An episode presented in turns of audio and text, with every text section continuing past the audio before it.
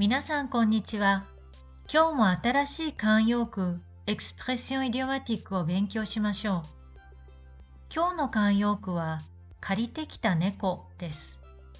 借りてきたは、 emprunté ですから、そのまま訳すと、 c'est le chat que j'ai emprunté になりますね。これでは意味がよくわかりません。この慣用句の本当の意味は、緊張したり、ドキドキしたり、不安になったりして、いつもの様子とは違い、とても静かでおとなしくなってしまうという意味なんです。猫はいつもいる場所と違う場所に連れて行かれると、緊張や不安から静かでおとなしくなります。これは猫が環境の変化を嫌う動物だからです。では、どういう時に使うのか見てみましょう。例えば、私の息子はいつもとても元気でうるさいのに、女の先生の前では借りてきた猫みたいにおとなしくなるとか、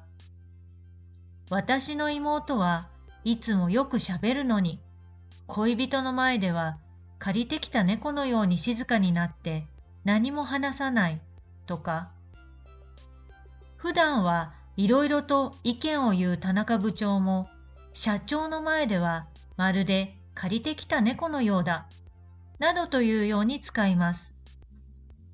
フランス語のコム、みたいだやようだといった表現と一緒に使います。今日の慣用句借りてきた猫とは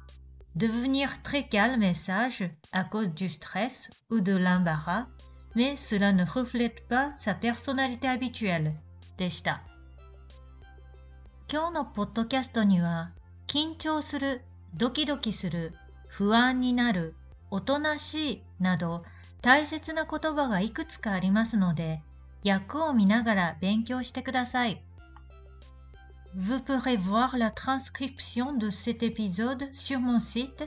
écoutezlejaponais.com それでは皆さん、次のポッドキャストを楽しみにしていてくださいね。